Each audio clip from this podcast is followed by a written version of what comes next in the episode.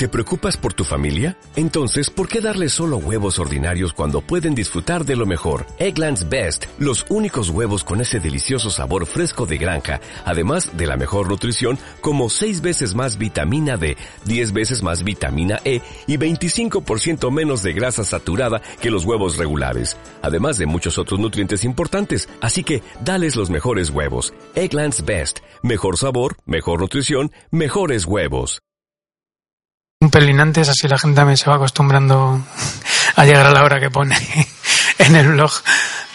Eh, un poco recogiendo la sesión de, de la semana pasada, del jueves, eh, es que estuvimos hablando para la gente que, que no estuvo de la cuestión de la, de la masculinidad femenina, ¿no? Es decir, eh, que, que además, bueno, dentro de lo que señaló eh, Lucas, eh, hablaba de, del libro que precisamente ha traducido, ha traducido Javier, eh, un poco nos adentrábamos ya en, en cuestiones como más específicas de los distintos elementos que habíamos estado tratando en las, en las sesiones anteriores, ¿no? Y de hecho surgía la, la idea también de por qué no eh, enfocar directamente el curso del año que viene en, la, en la cuestión de la masculinidad siempre puesta con muchos plurales, muchas comillas y, muchas posibilidades, pero enfocar el curso desde ese, desde ese punto de vista. Eh, en la sesión de hoy queríamos eh, recoger un poco todo lo que es la trayectoria de, de, de la cuestión de los, de los osos, ¿no? Es decir, precisamente en esa es decir, entre la sátira y la reafirmación para entender otras masculinidades, eh, decir, en esa eh, posibilidades de cruces y también de realidades diversas que tocan también elementos de lo que se presupone en la sociedad como eh, no normado y además en este caso podría ser feo como son los pelos, las barrigas, las calvas, las eh, eh, espaldas voluminosas y, y, demás, ¿no? Es decir que eh, alguna vez escuché por ahí como un, dentro del el tema estructural el, el tema de la eh, obesofobia, ¿no? Es como que es el odio también a lo, a lo, a lo gordo, ¿no? Dentro de unos parámetros de salud que también habría que, que conservar, pero bueno. Y entonces, pues para eso eh, queríamos llamar a, Javier, que en un principio estuvo en duda por estar fuera, pero al final está aquí en, en, en Madrid. Y nada más, simplemente como todos los días, hacer ese eh, una primera intervención y luego el, el debate.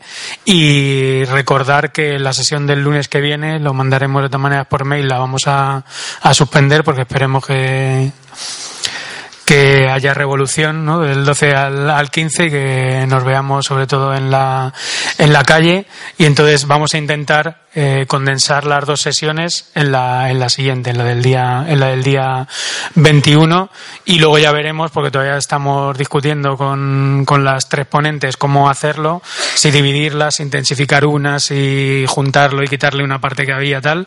Eh, pero vamos, que en principio el, el día 14 nos veremos por los entornos de, del centro de Madrid, pero con otros propósitos que, que no son exactamente el, curso.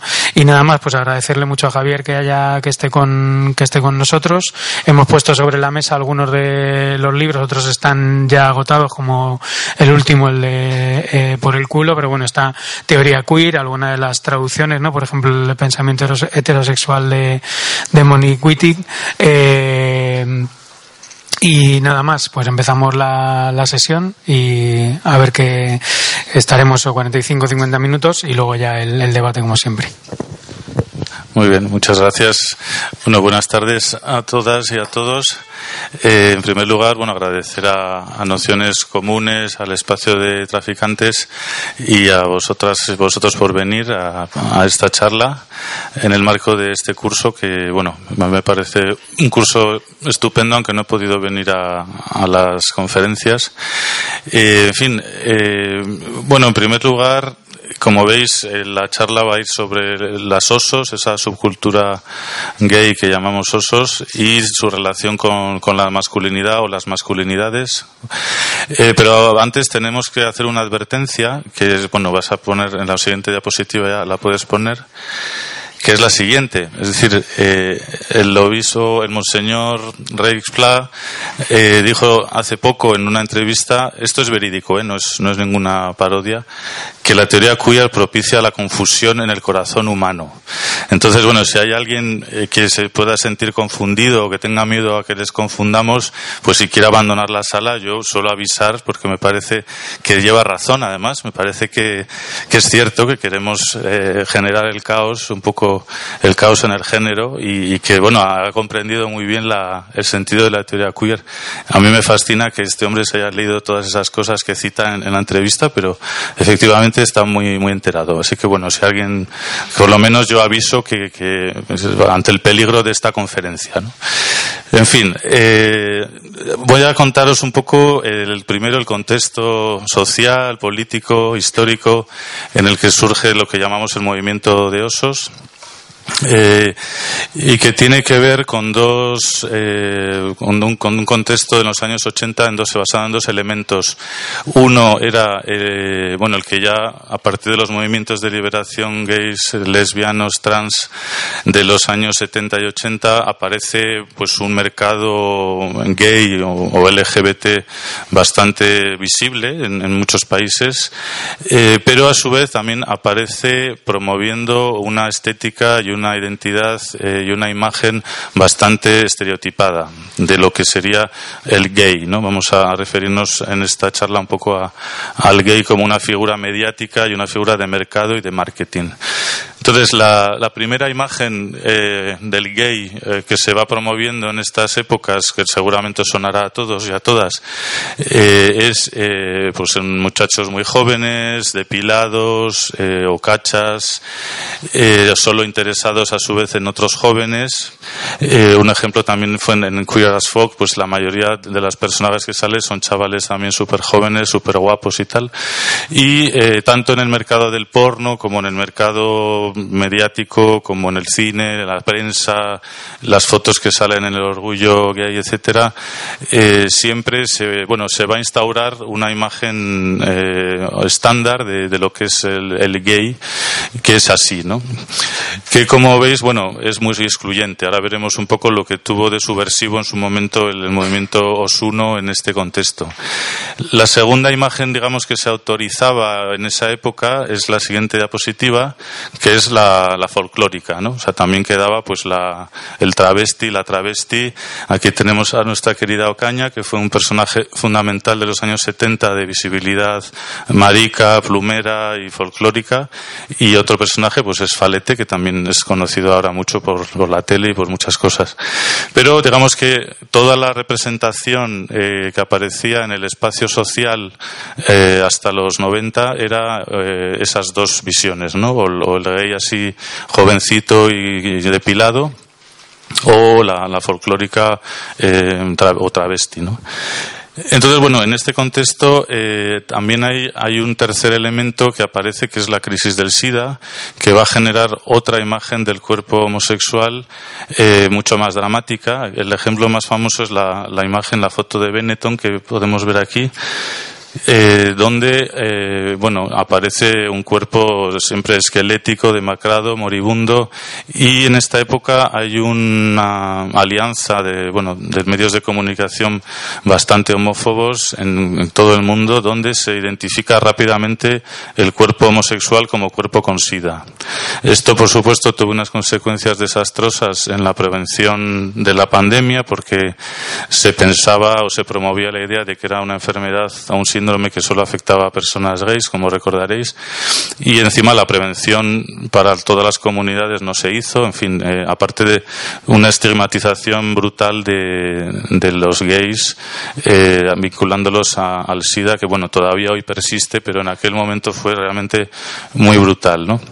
Pero bueno, lo que vemos aquí es eso, eh, la, la, otra imagen que empieza a aparecer es la, bueno, los cuerpos muy delgados, la extrema delgadez, la enfermedad, toda esa imagen se va asociando también al cuerpo homosexual, ¿no?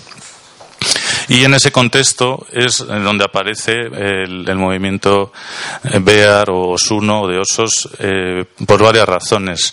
Una de ellas era, bueno, eh, que parte de ese estereotipo tenía algo de verdad. Es decir, que, que en estos bares de eh, ambiente, discotecas y tal, no se sabía, bueno, no, no aparecía, no había ninguna persona mayor, no había gente con barba, no había gente gorda. Es decir, mm, se veía bastante mal, la verdad. O sea, era como si alguno se atrevía a aparecer, pues era bastante mal visto. Era un contexto eh, un poquito discriminatorio, podemos decir, en el sentido que toda esa diversidad que en realidad existe, ¿no? De, de, cuerpos gordos, de cuerpos mayores, de gente peluda, etcétera, no estaba nada bien aceptada, ¿no?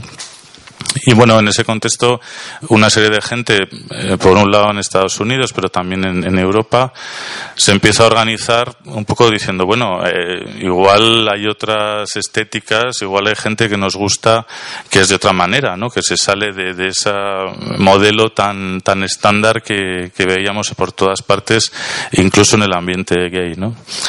Y bueno, eh, es un movimiento que surge un poco alrededor de varios sitios, de ciertos bares en Estados Unidos, de ciertas revistas, eh, tiene que ver, por un lado, mm, con parte del movimiento de cuero, pero digamos de, bueno, de cuero un poco más cutre o así, ¿no? O de gente más, más motera o más cervecera o más, bueno, pues un poco gorda también, que se empieza a juntar y dice, oye, pues a mí no me mola mucho el rollo este de la estética gay, eh, me apetece, me gusta la gente con barba, empieza a aparecer pues un discurso erótico que valoriza los cuerpos, eh, cuerpos más gordos y mayores.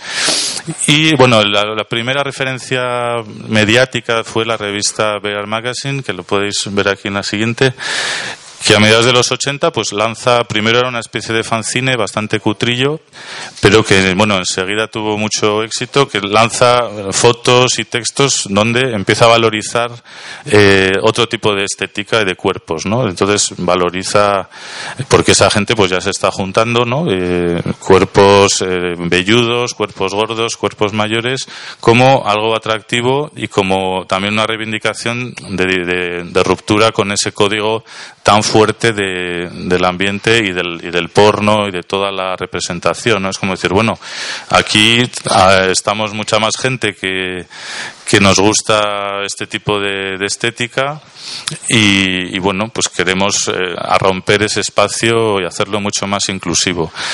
De hecho, bueno, fue una revolución en el sentido que de pronto muchísima gente que no se atrevía a salir al espacio público eh, empezó a salir y de hecho la revista se, agotó enseguida, empezaron a sacar muchísimos ejemplares, hubo una como una demanda, como una salida del armario número dos, diría, diríamos, ¿no? En el sentido de poder mostrar a la gente que te gustaba un tipo gordo, mayor y con pinta de, pues de pueblerino o de, o de fontanero, de cualquier otra estética o, cultura, ¿no?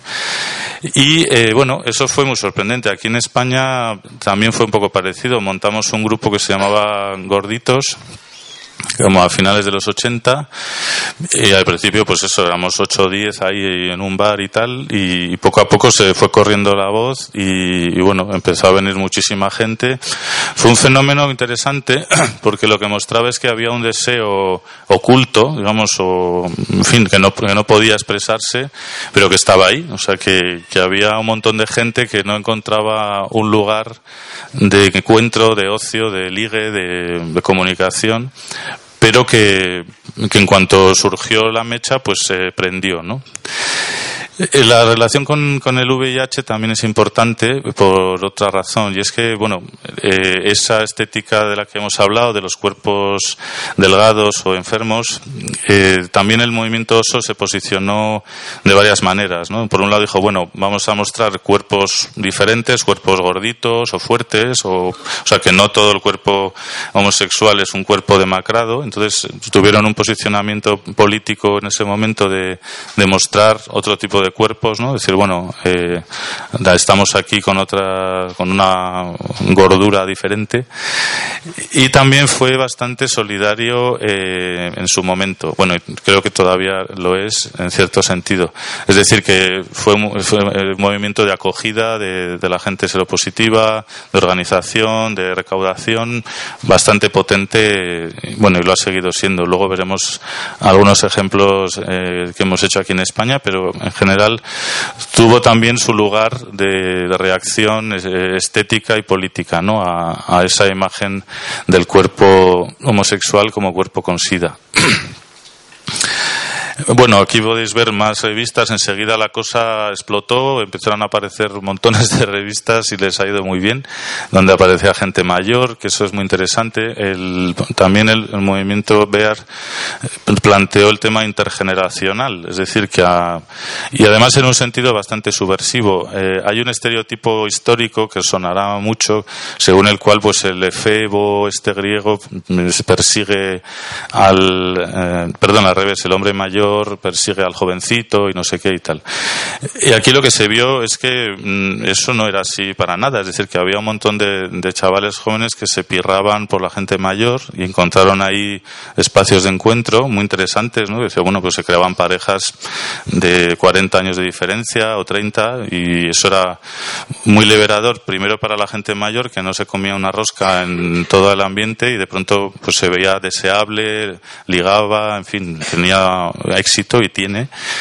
Y también para los chavales jóvenes que, pues, que, no se atrevían en su momento a decir que le gustaba un señor de 60 años con barba blanca, ¿no? O sea, que era como, como decía antes, una doble salida del armario. Primero tenías que decir que eras gay y luego tenías que decir a tus amigos gays que te gustaba Papá Noel, ¿no? Con lo cual era un poco, un poco duro, ¿no? de aceptar. Entonces, eh, aquí se vio, se abrió un espacio ahí curioso donde, bueno, la, la, barrera de la edad también se rompe, ¿no? También hay gente, bueno, mayor que liga entre sí, pero en muchos casos eh, ves eh, otro tipo de deseo donde la edad eh, no tiene mucha importancia, ¿no? Y aquí, pues eso, pues eh, había revistas para gente gorda, revistas de gente mayor, en fin, eso con su traducción en de espacios de fiestas, de libros, de, en fin, de espacios de encuentro, ¿no? Bueno, eh, este es un poco el, contexto más. Eh, aquí estoy dando una visión un poco idílica. Luego, en la segunda parte, contaré también los errores y las derivas un poco chungas que ha tenido el movimiento. Pero bueno, es, verdad que en su momento eh, tuvo esta influencia social y política interesante, ¿no? Eh, aquí podéis ver una especie de terminología, aunque no, los crea, aunque no lo crees, también estamos en Wikipedia, o sea que hemos llegado a, todas partes. Eh, un poco paródica, esto no hay que tomárselo muy en serio, pero como toda su cultura, pues genera su jerga y sus códigos donde se ve pues que hay una diversidad más o menos de, bueno de tipos que participan no desde el oso el cachorro que es gente un poco más más pequeña. Cazador era esto que hablaba antes pues de, de gente que no es sosa que puede ser gente delgada o joven pero que le gusta ese tipo de, de señores. Barbudos eh, los gorditos de los que hablábamos antes comentaba el compañero es verdad que había una tradición de desprecio a la gente gorda con sobre peso bastante dura, ¿no? Bueno, que también se da en el mundo hetero, ¿no? Lo vemos todos los días. Y aquí fue interesante, pues que también se comenzó, se valora como algo erótico para mucha gente la, el, sobrepeso o la, gente gordita o grande y tal, ¿no? Y se, hay alguna más abajo, pero bueno, no se ve en la, en la diapositiva, no, no, da igual, da lo mismo. Eh, luego también os comentaba que hubo una, bueno, una experiencia parecida en España de ese grupo pequeño de gorditos que os comentaba, que se llamaba así. La cosa creció un montón y, pasó a asociaciones ya pues más fuertes, ¿no? Aquí vemos las dos más famosas, que es Bear, que son los de Madrid, y Barcelona, que son los de Barcelona, obviamente. Eh, pero ha habido muchas más. Ha habido en Valencia y en en Galicia, en País Vasco, en, Sevilla hay una que hacen en octubre. Bueno, pues se crean ahí asociaciones, eh, fiestas, mm, eh, donde son lugares de encuentro y de, socialización y a veces pues de campañas también que hacíamos de VIH o de otro tipo, pues bueno, lugares de sociales, ¿no? Eh, bueno, este es un poco el contexto histórico más o menos rápidamente y ahora quería un poco ver la relación que tiene esto con lo que hemos llamado las masculinidades, que tiene que es un poco el hilo del curso que, estamos estáis viniendo este año, ¿no? O sea, un poco qué consecuencias ha tenido sobre las representaciones de la masculinidad y qué derivas está teniendo en este momento, ¿no? Aquí, bueno, me voy a usar dos eh, referencias de la teoría feminista queer, que es Judith Halberstam, que ya Lucas, Raquel Platero, creo que habló de ella hace poco, y Judith Butler como otra de las grandes eh, escritoras eh, y militantes del movimiento queer. En el sentido, bueno, de, ver, aquí se creó una polémica muy interesante con los osos que todavía está abierta. Yo os voy a dar un poco las dos versiones y, me diréis luego qué opináis. Pero bueno, usando un poco el trabajo de, estas dos eh, teóricas y de más gente, un poco lo que el debate que se planteó era el siguiente. Em, para una parte del movimiento Osuno, lo que se estaba haciendo simplemente era recuperar eh, al hombre de verdad. Es decir, bueno, eh, ellos decían, eh, los medios de comunicación han creado un estereotipo gay como alguien que siempre tiene que ser afeminado y femenino, plumero y tal, y nosotros reivindicamos que también hay hombres masculinos que son gays, eh, pero era un discurso, como veis, muy naturalizador. O sea, es como decir, la masculinidad está ahí, es objetiva y nosotros somos hombres de verdad. Bueno, de hecho, si puedes volver a la de Bear Magazine, aquí hay una cosa que me interesa mucho. Ahí. Si veis arriba, pone masculinidad sin los adornos, sin adornos, ¿no? Es la trappings ahí. Eso era un poco lo que me dio la clave de lo que estamos hablando aquí. te plantea, ¿no? Que es un hombre natural, de verdad y sin, sin nada, ¿no? Sin puro. Pero claro, si te fijas, dentro de la revista está llena de trapitos, o sea, te están vendiendo gorritas de osos, tirantes de osos, eh, vaqueros de osos, la camisa de cuadros de osos, o sea, en realidad está llena de trappings, vamos, de, adornitos, o sea que ahí hay una paradoja muy divertida que decir, bueno, a ver, los osos no nacemos en un bosque de Asturias, mm, ahí, ¿sabes? Es una, eh, para mí es una cultura muy urbana y muy elaborada, o sea que, y la gente se recorta la barba y se rapa el pelo y se pone un montón de tatuajes. Claro, un oso así de asturiano pues no, se tatúa normalmente. Eh, con lo cual, digo, bueno, nos están vendiendo una naturalidad, un hombre natural, una masculinidad pura, pero si, te, si analizabas las páginas de la revista, era como la Barbie, vamos, como los recortables de, para ponerte cosas. O sea, que está lleno de cómo construir la masculinidad. O sea, que de esa paradoja, pues eh, se creó esa situación. Entonces, por ejemplo, tanto Judith Halberstam como Butler habían analizado, claro, que la masculinidad no es una cosa de hombres necesariamente, sino que es algo que se construye culturalmente de muchas maneras, ¿no? Eh, ellas, claro, van a desarrollar precisamente esa otra vía, es decir, ojo, eh, no hay ninguna masculinidad objetiva, no hay ningún original, eh, ningún hombre tampoco es propietario oh, de la masculinidad en sí mismo, y van a plantear eso, pues que lo que va a llamar em, performatividad, pero que bueno, para decirlo rápidamente, es la idea de que son una serie de, gestos y de actos repetidos culturalmente los que van creando esa imagen de la masculinidad. Y de hecho, claro, vale, los osos repetimos también esos actos, sabes que tienes que usar la voz de cierta manera, uno sabe de algún modo o incorpora eh, cómo se sienta o se debe sentar un hombre, cómo ocupa el espacio, cómo se viste, eh, en fin, cómo se deja la barba, ¿no? Pero todo eso eh, obviamente es, es, una, es una cosa artificial, aunque no nos demos cuenta. O sea, no, ella, Butler tampoco dice que, que tengamos un control total sobre eso, sino que son procesos culturales que nos vienen dados y que en los que uno entra de más, con mayor o menor fortuna, ¿no?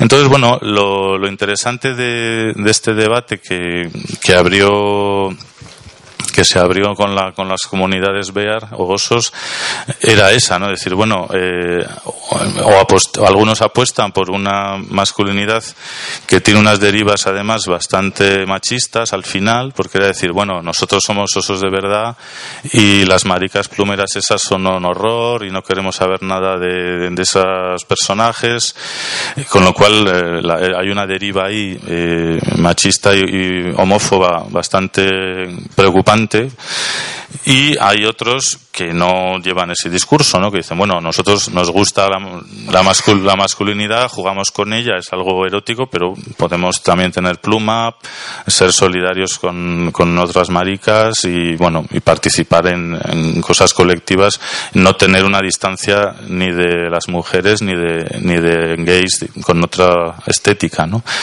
Pero bueno, ese debate estaba ahí y la verdad es que la mayor parte del discurso que se traducía y que se oye es más bien el primero. O sea, es un discurso bastante tradicional de, ah, nosotros somos tíos de verdad, eh, muy masculinos, y tampoco se plantean mucho más, ¿no? Con lo cual, eh, bueno, pues ese principio subversivo que, que, tiene, que tenía en su momento, eh, bueno, que sigue teniendo respecto al, al, contexto de lo que es el gay estereotipado, se, se pierde por otro lado cuando se cae en un discurso pues, muy machista y muy naturalizante de, la masculinidad, ¿no? Volveré sobre esto al final, pero ahora eh, quería también contaros un poco, eh, bueno, qué consecuencias tuvo también en la, en la pandemia del SIDA, el, cómo continuó el movimiento y qué cambios hubo en los años 90, 2000. Aquí veis la primera campaña que hicimos.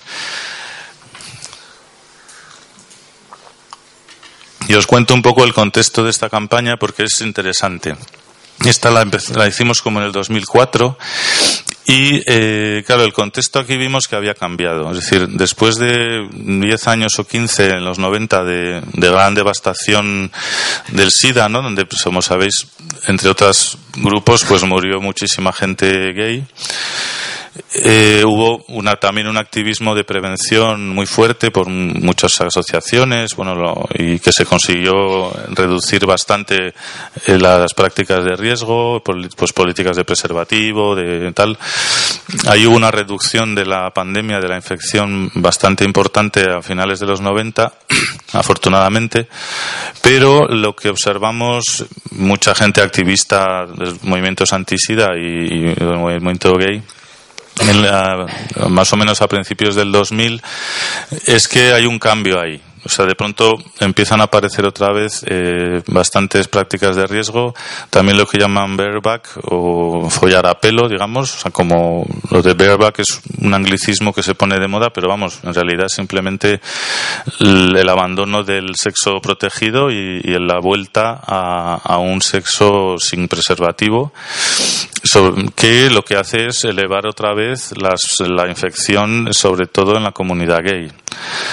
Eh, y fue por la, bueno, al ver esta realidad, de pronto, pues, eh, había varios grupos incluso de edad, porque por un lado había gente joven, y hay, que no había vivido la, la pandemia en su periodo más duro, ¿no?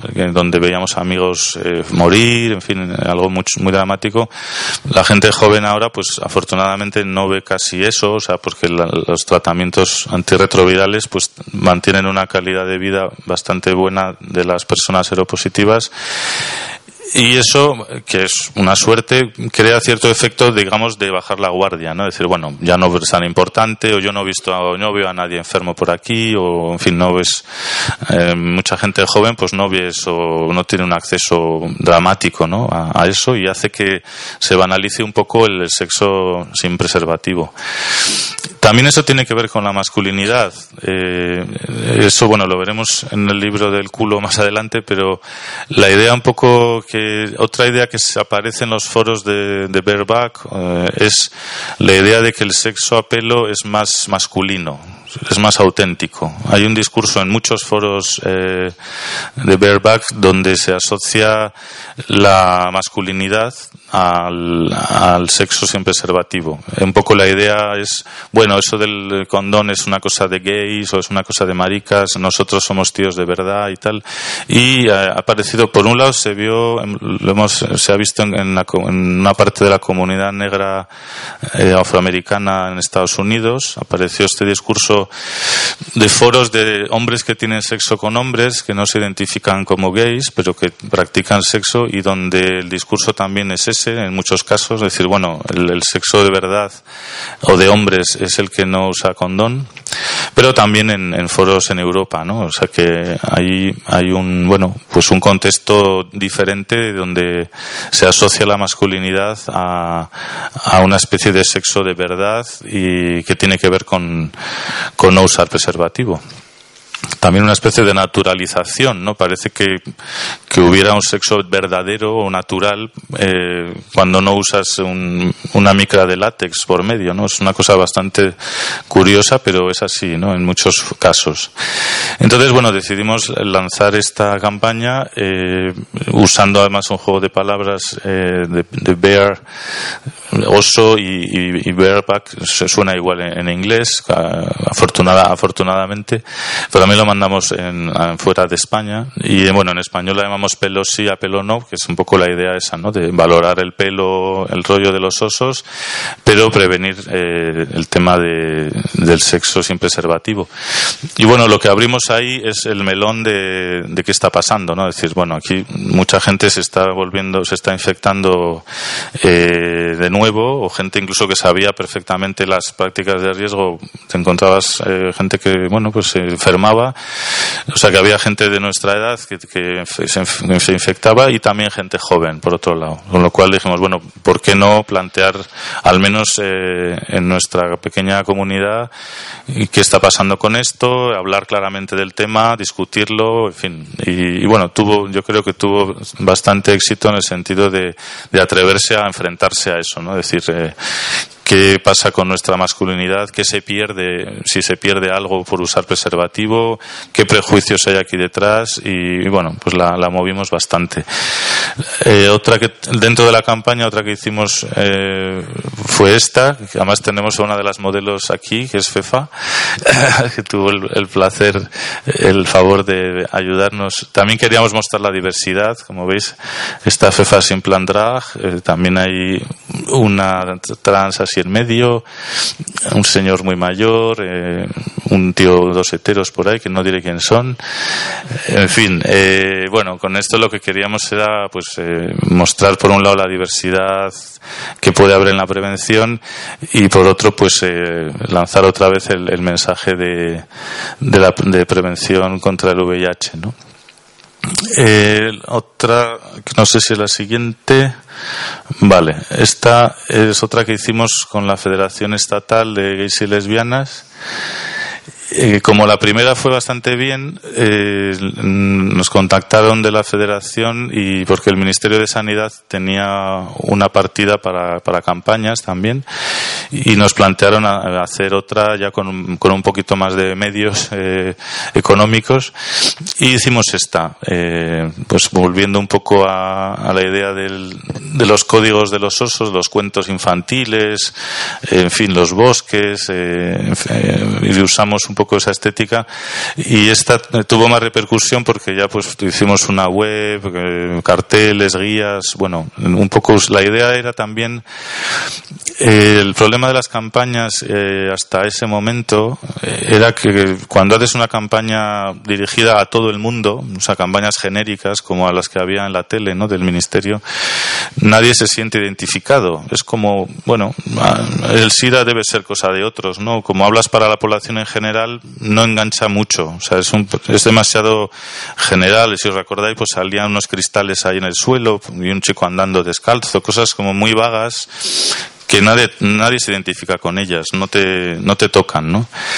Aquí decidimos invertir la idea, es decir, bueno, si usamos un código eh, muy propio de, por ejemplo, la cultura de los osos, y en, el, en las guías pues hablamos con bromas sobre los osos, en la web también salen osos por ahí follando y tal, o sea, usábamos el, el código de esa subcultura y lo movíamos en esos entornos, ¿no? En todos los bares, las fiestas y tal, pues la gente se engancha muy rápido. O sea, dice, anda, pues qué gracia, ¿no? Si estás en el, en el medio este, en este contexto, enseguida coges la guía, te metes en la web porque estás usando un código común.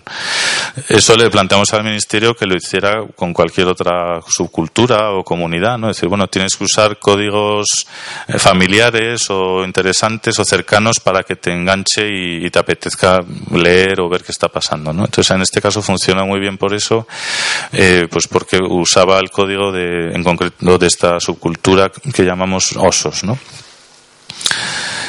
Bien, eh, ahora bueno, para continuar puedes pasar otra. Aquí tenéis el que también tuvo pues consecuencias culturales. Una parte importante se han hecho pues estudios. Estos son los, los más exhaustivos que hay, pero hay más libros eh, donde van contando la historia del movimiento, diferentes entrevistas. Aquí sale también uno de los que fundó los de Barcelona, eh, Javier.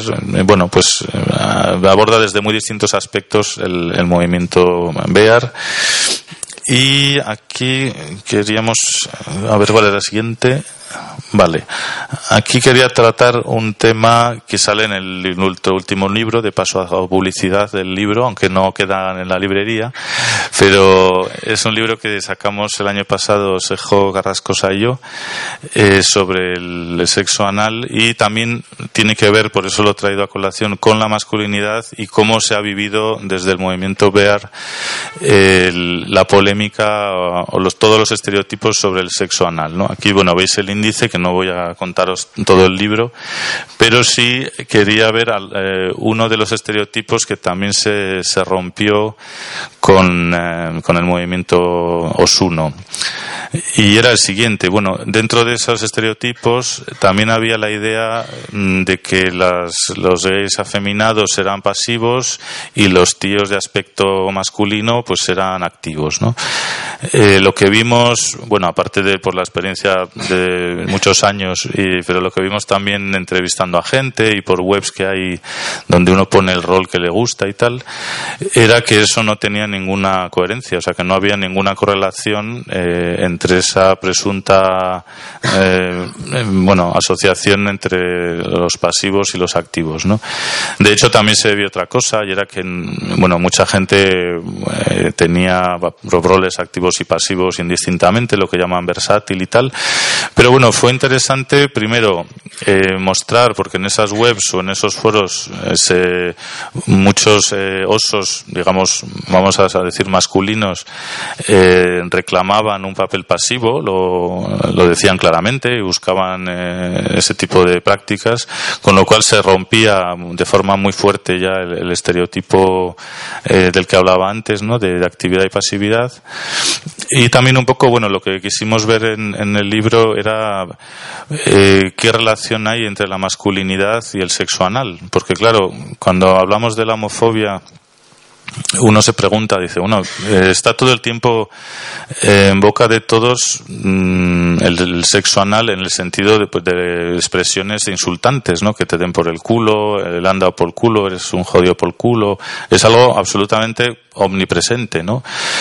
Y además muy vinculado a la homofobia, ¿no? Como que, bueno, los gays son esos que se dan por el culo, tal, o sea, nos parecía curioso, digo, bueno, esto es un elemento cultural, social muy fuerte que está en el discurso, pero que no se analiza mucho, ¿no? Digo, ¿qué pasa aquí? Pues, ¿Qué relación hay entre el, miedo o el escándalo sobre el sexo anal y la masculinidad? Porque además veíamos que eso se dirigía mucho, sobre todo había una identificación o un pánico en el caso de los hombres. O sea, el discurso eh, anófobo, digamos, entre las mujeres eh, no se daba de la misma manera. Entonces, pero sí vemos eh, continuamente que hay una, un pánico masculino a la penetración anal, ¿no?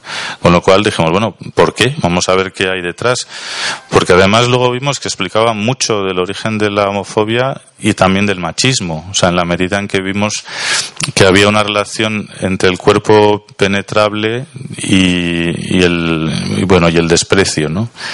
Eh, en ese sentido, claro, la, mujer en el imaginario machista se percibe siempre como penetrable, con lo cual, en el caso del sexo anal no, no se encarnizaba especialmente con la, con la mujer o con las mujeres, pero vimos que en realidad el cuerpo masculino se construía pues siendo convirtiéndose en impenetrable.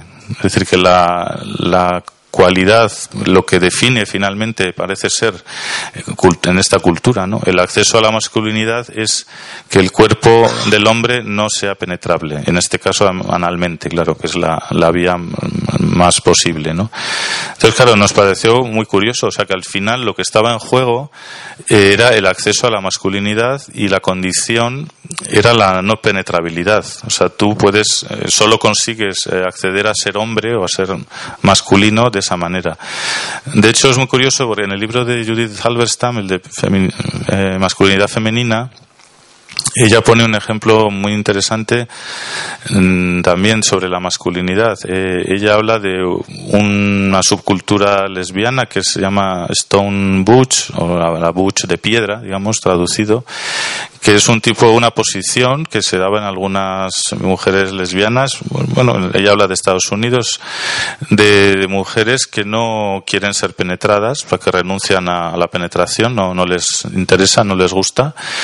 Y esa posición es interpretada por el, por el contexto social, en, cuando se escribe sobre ellas, como si tuvieran una enfermedad.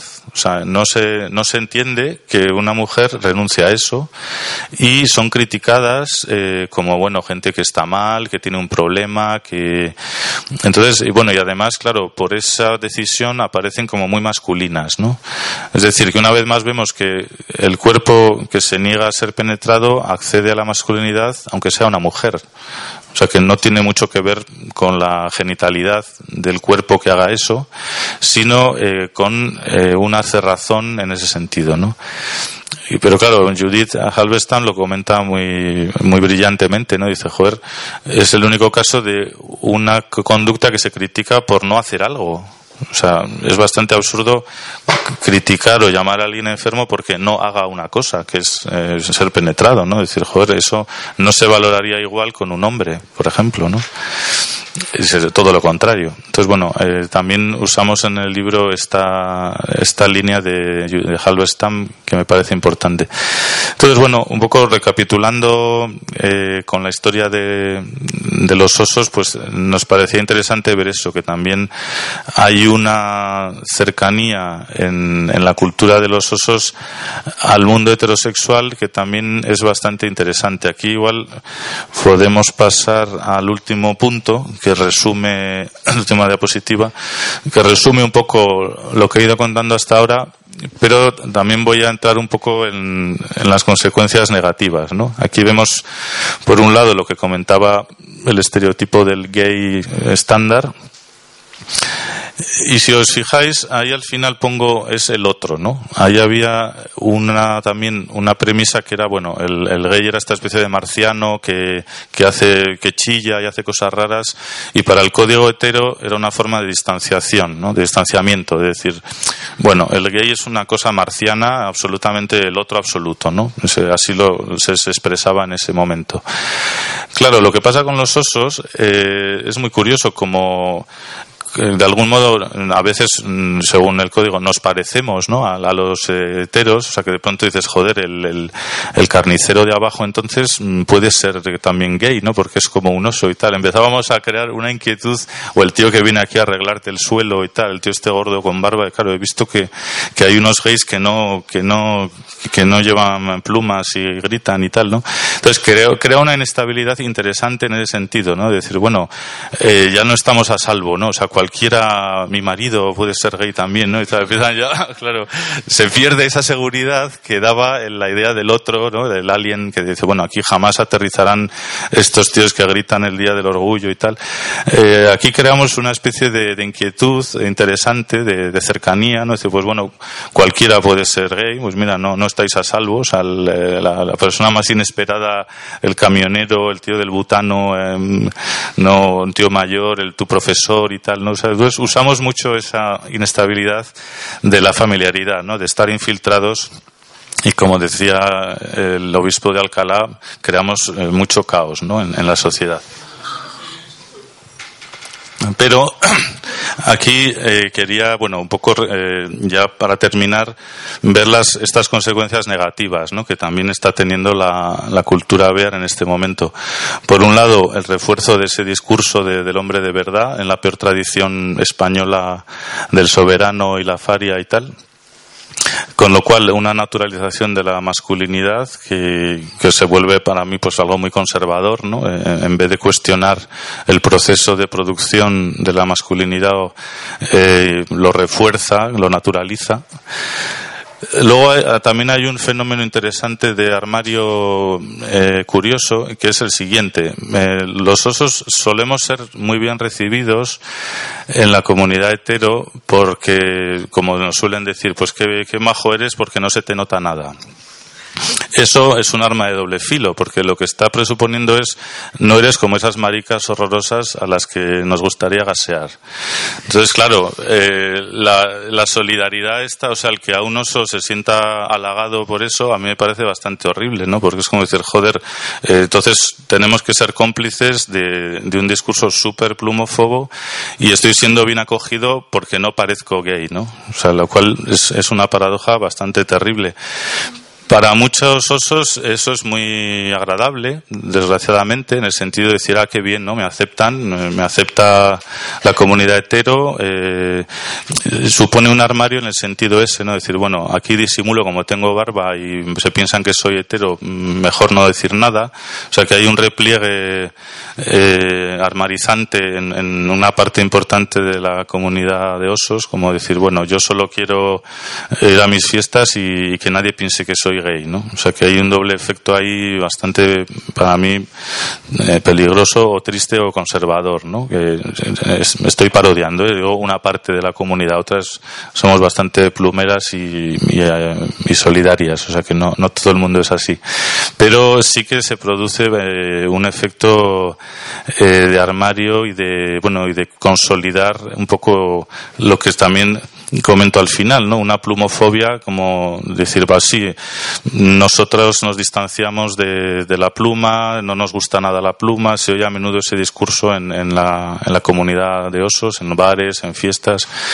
E incluso me acuerdo en una fiesta de Barcelona, lo que sacó la vanguardia fue eso, dice, pues se juntan en Barcelona mil gays eh, que odian a las maricas plumeras, ¿no? Ese era el titular, dices, joder, pues vaya mierda de, de política que estamos haciendo, ¿no? O sea, si lo que queda del movimiento es un discurso al fin y al cabo homófobo, pues eh, por eso también tuvimos una reacción entre varias asociaciones, pues sacamos un comunicado que está por ahí, un manifiesto BEAR y tal, donde explicábamos, bueno, que, ese tipo de, de discurso y de posición, pues nos parecía asqueroso y que lo, por lo menos una parte de los osos no, no odiábamos a, las plumeras y que algunos teníamos pluma además. O sea que esa es otra, otra mentira del movimiento Bear, ¿no? Que, que no tengamos pluma los osos. Por supuesto que, que tenemos muchísima gente osuna, ¿no?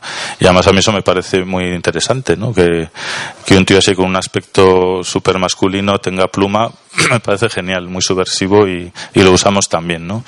Yo suelo decir que los osos somos muy masculinas, por ejemplo.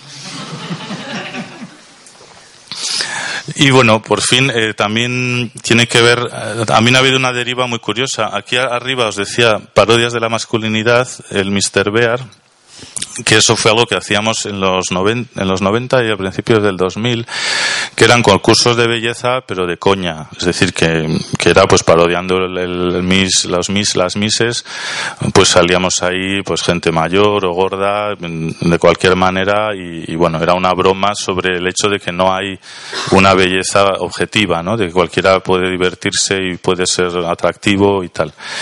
Y eso que en su momento era una broma y era muy divertido, eh, derivó en una cosa que se volvió en serio. O sea, que, es que ahora los concursos de Mr. Bear, la gente va competitiva y guapa y a ganar y hay unos premios que te cagas y tal. O sea, es una cosa de locos. Bueno, ojo, pero que era una broma. O sea, y ahora solo van pues tíos de 25 que se han dejado la barba así tres días, super cachas y ganan. O sea, con lo cual dices, bueno, esto, eh, ¿qué estamos haciendo aquí? ¿no? O sea, es, es, muy competitivo hoy en día. Ha habido una deriva comercial eh, porque también se montaron Mr ya Bear Universo y Mr. Bear por todas partes.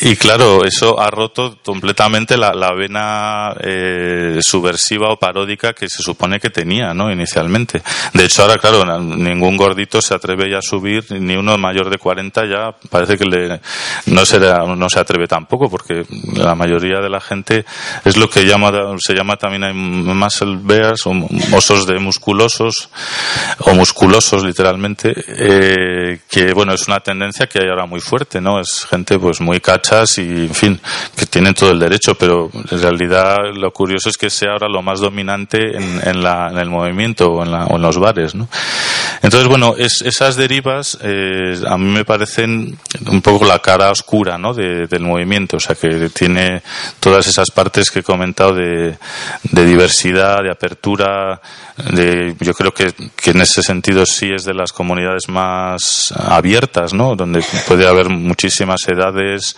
eh, tipos de, cuerpo, de gente y tal, incluso gente rural también es bien recibida, gente urbana, o sea, eh, y por otro lado, pues eh, está teniendo, en mi opinión, ¿no? respecto a, a, la masculinidad, pues ciertos refuerzos bastante conservadores que, que, lo naturalizan y que, bueno, pues que han perdido un poco un potencial subversivo, subversivo que, que, tuvo en su momento y que bueno yo creo que se puede se puede potenciar o intentamos potenciar a veces pero pero bueno que es forma parte de, del capitalismo no que, que lo absorbe todo y, y, lo digiere y al final te lo convierte en, un, en una discoteca o en un producto de, de compra no o de marketing.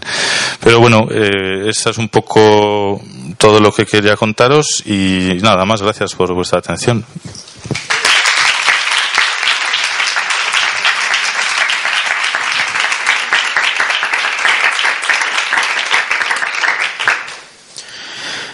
Bueno, pues si hay alguna pregunta, cuestión, debate que se haya abierto, está el micro abierto. ¿va?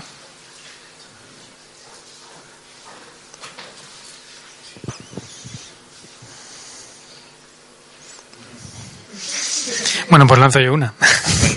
Con las campañas de, del SIDA que, bueno, he puesto ahí un par de, diapositivas, como se intentó con estas campañas trabajar no solo la cuestión de sexo con condón, sino también atacar como ese, esa carga de fondo que comentabas de poner en cuestión qué masculinidad se está construyendo, qué rol se está construyendo, qué, no decir, eh, las razones por las que la gente lo empieza a hacer a pelo, por decirlo así.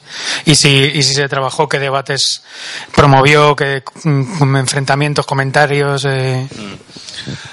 Eh, sí, eh, sí se trabajó, pero digamos que hubo como dos etapas que son importantes en este tema, que no lo he comentado antes por falta de tiempo, pero eh, si os fijáis, la primera campaña, sé que ponía pelo sí a pelo no, el mensaje es como muy simplón, ¿no? Es como, ah, no, no hagas bareback, o sea, es como simplemente eso no.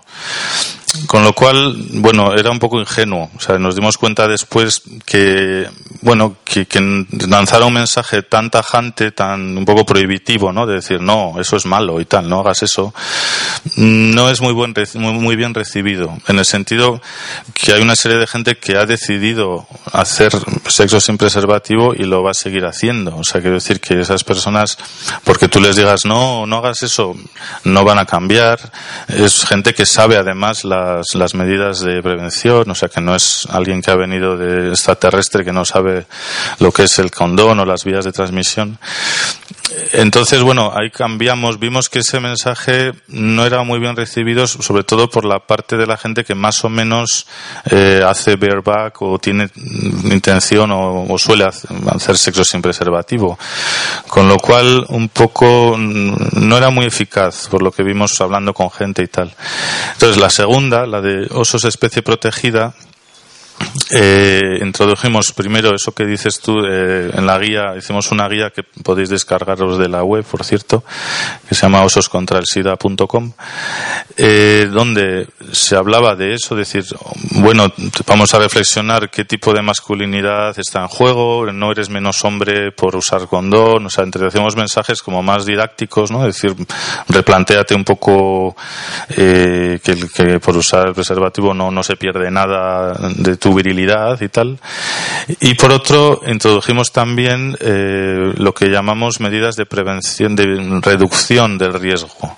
Es decir, que para gente que ha decidido y, y hace sexo sin preservativo, hay una serie de, de medidas que reducen la posibilidad de transmisión. No la eliminan, porque eso es imposible si, si lo haces de esa manera, pero sí hay ciertas medidas, desde usar eh, mucho lubricante en penetraciones anales hasta, bueno, conocer el estado serológico de la otra persona.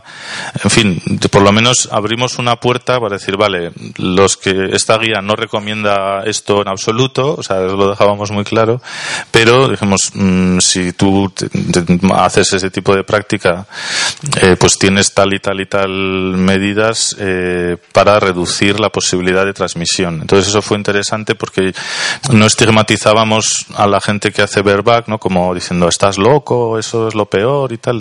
Ese discurso no funciona, o sea, la gente se siente agredida y mm, va a seguir haciéndolo, o sea, no, no funciona un discurso represivo. Eh, pero sí introdujimos eso. Es más, tuvimos al principio miedo porque la, campaña, la segunda, la financiaba el Ministerio de Sanidad. Entonces yo me decía, Jobar, no sé si van a recibir bien, ellos tenían que supervisar todo porque eh, la financiaban ellos y es normal, vamos, eh, formaba parte del Plan Nacional contra el SIDA y tal. Y sin embargo les pareció bien, o sea, lo asumieron bien, les pareció totalmente correcto introducir eso que llamamos medidas de minimizar riesgos o de reducir riesgos y fue una manera de, abrir un poco la puerta a ese debate, decir, bueno, el verba que está ahí, o sea, no, no podemos borrar así de un plumazo, valga la redundancia, y entonces tendremos que hacer algo, abrir un diálogo, que la gente sepa por lo menos cómo reducirlo, cómo, eh, qué riesgos entraña. También hablamos de las drogas de forma muy clara, como diciendo, bueno, hay ciertas drogas donde pierdes mucho el control y conviene pues que uses preservativo, tal. También nos pasaron todo lo de las drogas, nos lo pasaron el ministerio bien, porque también teníamos miedo, hablábamos de las drogas también con un discurso de usuarios, es decir, bueno, la, gente toma estas drogas, no vamos a estar en un rollo de no tomes drogas porque era totalmente irreal. Decimos, si tomas esto, que sepas que, pues que el popper con Viagra te mueres, que el GHB con alcohol es súper tóxico, que, que con la ketamina, pues te va a parecer todo el mundo súper genial y se te olvida lo que es un preservativo y tal. O sea, informábamos eh, muchas situaciones que sabemos que han, que han provocado mucho sexo de riesgo eh, con cierto tipo de drogas y también nos lo aprobaron. O sea, les pareció que estaba bien en términos eh, científicos o médicos, que no, bueno, participó gente que sabía del tema, pero eh, ellos y ellas le dieron el visto bueno, que saben más, obviamente. Entonces, bueno, digamos que abrimos eh, puertas y discursos diferentes para que todo tipo de gente se pudiera posicionar, ¿no? decir, vale, pues ya me identifico más y como usuario de, de drogas sí que me interesa saber que, que esta mezcla es mortal. De hecho, en, en Francia pues se moría mucha gente cuando salió la Viagra, como era una droga nueva, eh, el poppers lo tomábamos de toda la vida. Entonces uno seguía tomando poppers y se comía, comía la Viagra. Y resulta que la combinación pues eh, te da un ataque al corazón y te mueres. Entonces empezó a morirse la gente por no saberlo, porque como era una novedad, y tuvieron que poner en todos los bares, oye, no, no tomes el poppers y la Viagra junto, porque y ya pues se separó aquello, ¿no? Eso es importante, yo creo, en una guía, pues ponerlo, ¿no? Decir, oye, eh, esta combinación es muy chunga, o sea, y es por separado, pues es súper inofensiva, tanto el popper como la Viagra, pues no pasa nada, ¿no? Pero bueno, había cosas así, hablamos de forma muy clara en la guía y, funcionó. Y volviendo a tu pregunta, sí se abrió eso, bastante debate en las, bueno, dimos muchas charlas en las fiestas, en las quedadas, en los bares de osos, en los chats, en los foros. Y sí, se, abrió un debate, mucha gente se replanteó lo que estaba haciendo. También intentamos cierta salida del armario seropositiva, como decir, bueno, si parece, claro, parece que los osos éramos inmunes a las, al VIH, como estamos gorditos y tal, pues la gente se pensaba, ah, estos eh, qué sanos están y tal. Eso es una bobada, no tiene nada que ver, eh, como sabéis, el, el ser seropositivo y estar gordo o no pero se creaba esa confusión. Mucha gente sí se pensaba que si, se enrollaba con un tío así de 150 kilos, pues no, no le iba a pasar nada, ¿no? Dices, pero hombre, eso no tiene ningún sentido, ¿no?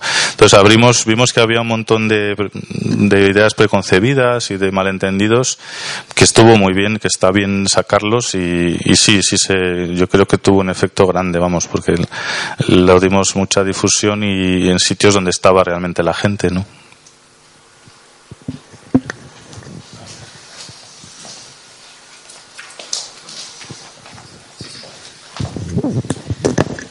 Hola, ¿qué tal?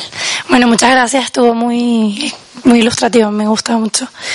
Eh, quería preguntarte si, si por ese, ya que nos has hablado de, bueno, de, todas esas campañas de sensibilización que se han hecho, si también tienen algún tipo de discurso o está dentro del centro de su discurso y de su práctica política como movimiento de osos, Mm, alguna contestación o alguna fórmula para contrarrestar un poco. O sea, por ejemplo, hablaste del comunicado que se emitió cuando estos osos plumófobos se reunieron, ¿no? Eh, pero no sé si están haciendo lo mismo, por ejemplo, contra este capitalismo que intenta fagocitar un poco la subcultura ver. Y quería saber si, si se está haciendo algo, si está dentro de la agenda, si sí, si no, y en qué dirección. Y, y por otro lado, que si pudieras extenderte en valorar un poco más cómo, cómo ves tú que afecta esa fragmentación dentro del movimiento de osos, por decirlo así, en torno al tema de plumofobia sí, plumofobia no, solidaridad sí, solidaridad no, a la fuerza o a la cohesión que puedan tener, no sé, a nivel político sobre todo me refiero.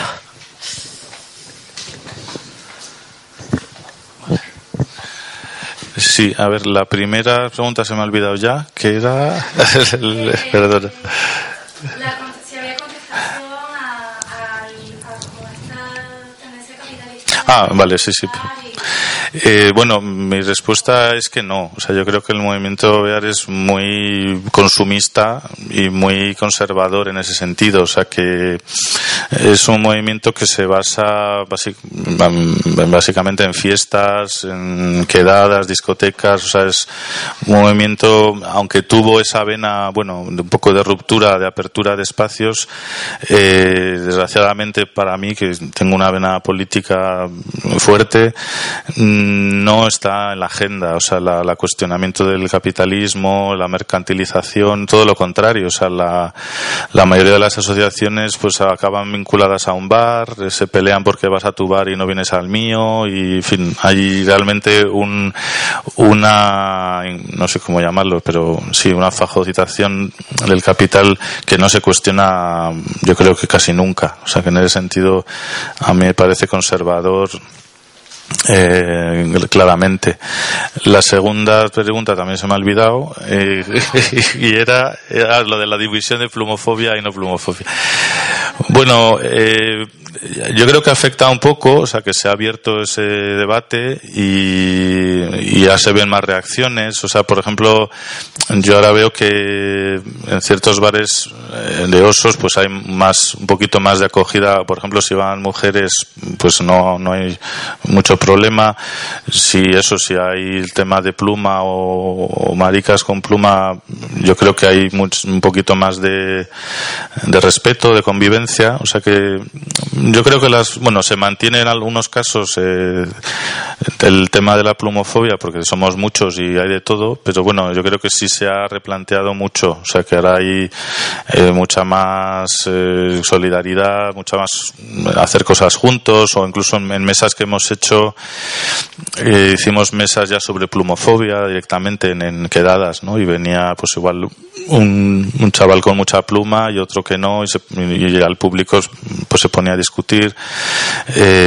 o sea que sí, yo creo que ha habido un cambio, tampoco te podría decir las dimensiones porque no, no estoy, ya no estoy todo el día en los bares, entonces eh, se pierde mucha información, pero vamos, eh, creo que sí, que se abrió ahí un debate y, de hecho el manifiesto aquel famoso eh, estuvo todas las asociaciones, entonces había como 10 o 12, lo suscribieron, lo difundieron y era muy centrado en la plumofobia, ¿no? En decir, bueno, no podemos asumir un discurso homófobo y, distanciarnos.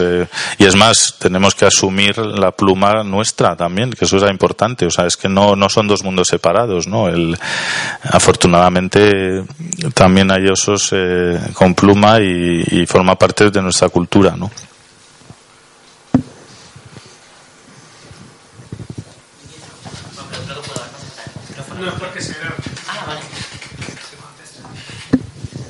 Hola.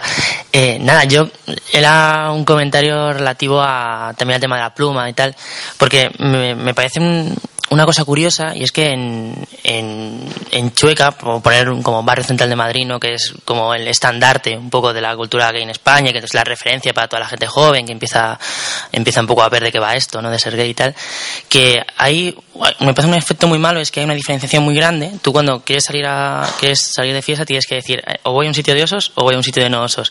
Es, es bastante, y es y una cosa muy problemática, porque yo creo que crea como una diferenciación entre los cuerpos del chico que está gordito, que tiene pelo, que tal, y el otro que a lo mejor está más delgadito y entonces le va a gustar otro tipo de chicos y como que ya te empiezas a ubicar, ¿no? O sea, yo además lo he hablado con mis amigos varias veces, incluso con amigos que son osos, y, ocurre bastante. Me parece una cosa muy problemática porque luego no es real, o sea, luego la gente, o sea, no sé, tiene más pelo, menos pelo, pero tampoco es una cosa que sea tan, tan plasmada, sobre todo a lo mejor la gente que, no sé, yo, yo no lo veo que sea algo tan plasmado, pero sin embargo, el momento en el que te metes en un ambiente, parece como que tienes que hacerte, ¿no? Y tienes que hacerte ser de determinada manera para gustar, para no gustar a unos, para gustar a otros, para mostrarte, ¿no? Y se crean, o sea, lo que quiero decir es que, que es un comentario simplemente, que, se crea una diferenciación tajante, o sea, es la cuestión, que me parece que, no sé qué te parece a ti, pero o sea, por ejemplo, tú vas a Chueca y tal, entonces tienes el Hot o tienes el Ángel, esos sitios como muy de osos y tal, pero luego la alternativa, o sea, yo voy allí y no me encuentro ningún chiquito jovencito y tal, o sea, estoy yo ahí solo, tal.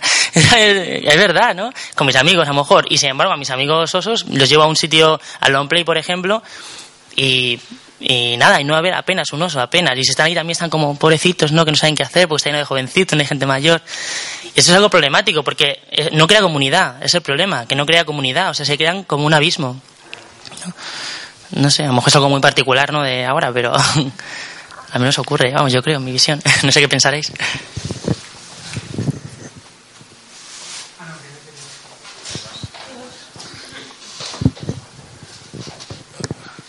Bueno, es un debate curioso lo que planteas. Eh, yo en el fondo no lo he visto así. O sea, lo que he vivido, pues me parece que había, bueno, quizá más en las quedadas, lo que llaman quedadas, ¿no? Que son fiestas más grandes.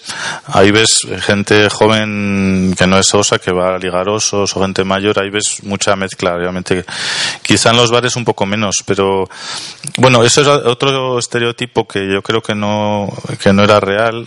Es que se decía que los osos éramos muy endogámicos, ¿no? O sea, que solo ligábamos con osos, ¿no? Como eh, que tenías que, pues eso, ser también el otro peludo y no sé qué.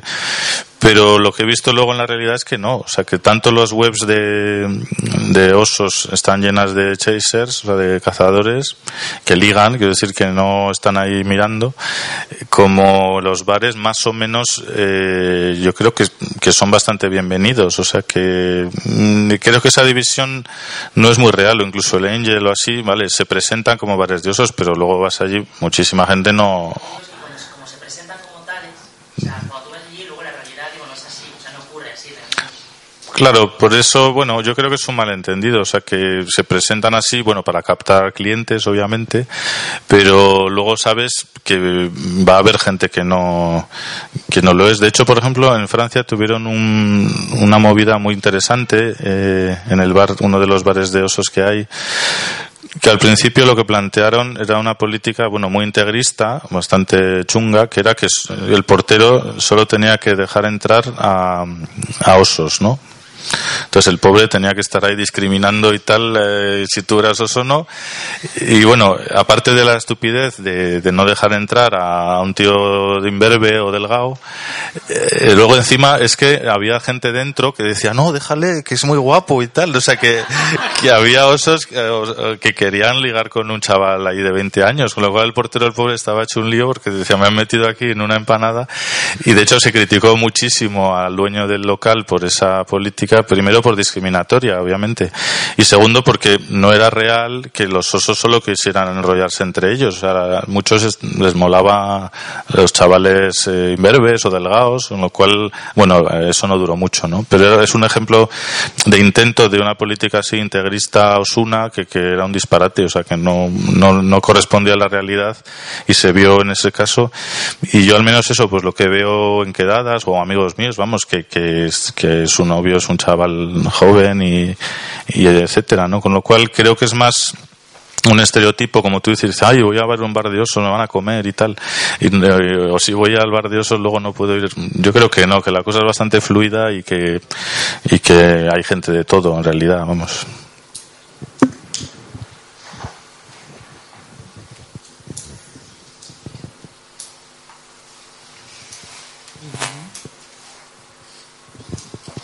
Algo más por ahí.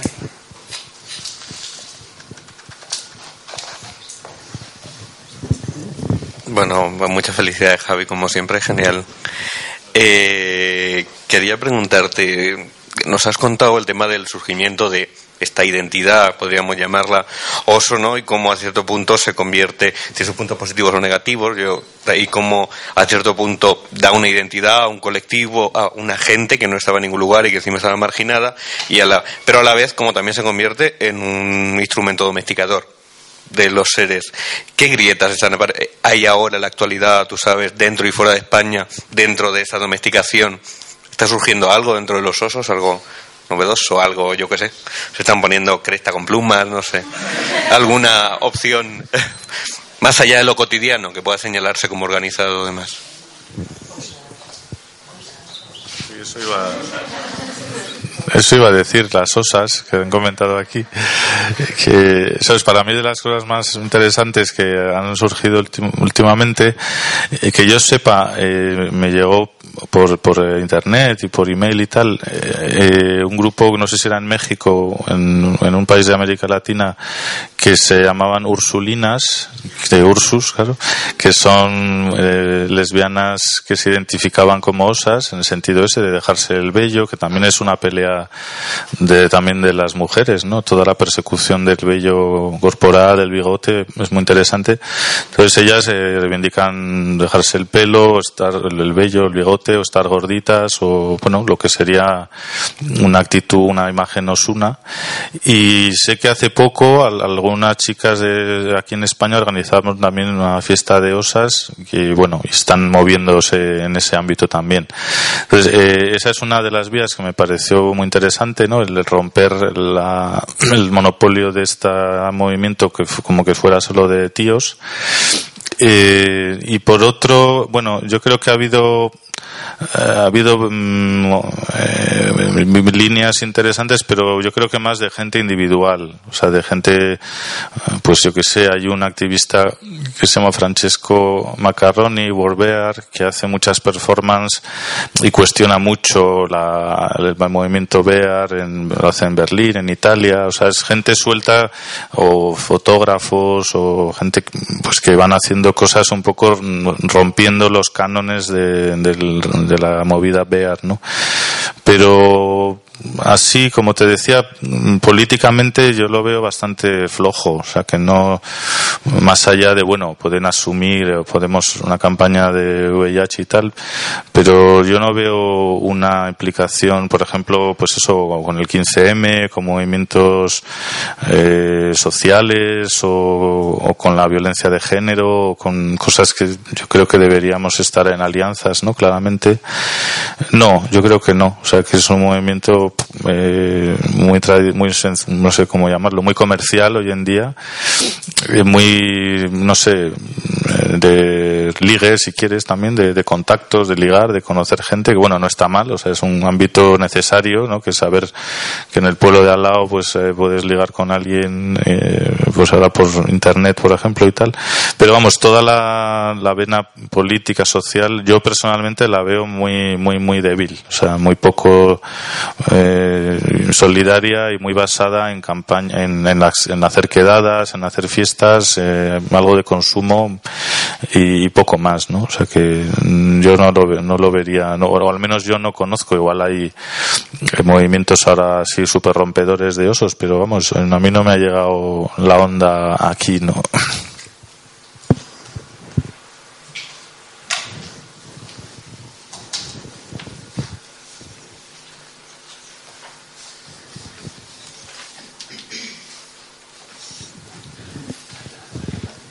No sé si alguien más tiene alguna cuestión o. Nada más. Lo único comentaros que se me olvidó decir al principio que últimamente al final de las charlas hay cacos y algún bolso ha desaparecido. Entonces, bueno, que la gente lo mantenga, mantenga controlada sus, posi sus posibilidades de, de, mangue. Y nada, bueno, pues eh, lo único eso, volver a recordar que el lunes que viene suspendemos la sesión por revolución y agradecerle mucho a Javier que haya, que haya venido y nos vemos en, en dos lunes, quizá ya en, con el comunismo libertario implantado o, o cualquier barbaridad. Muchas gracias.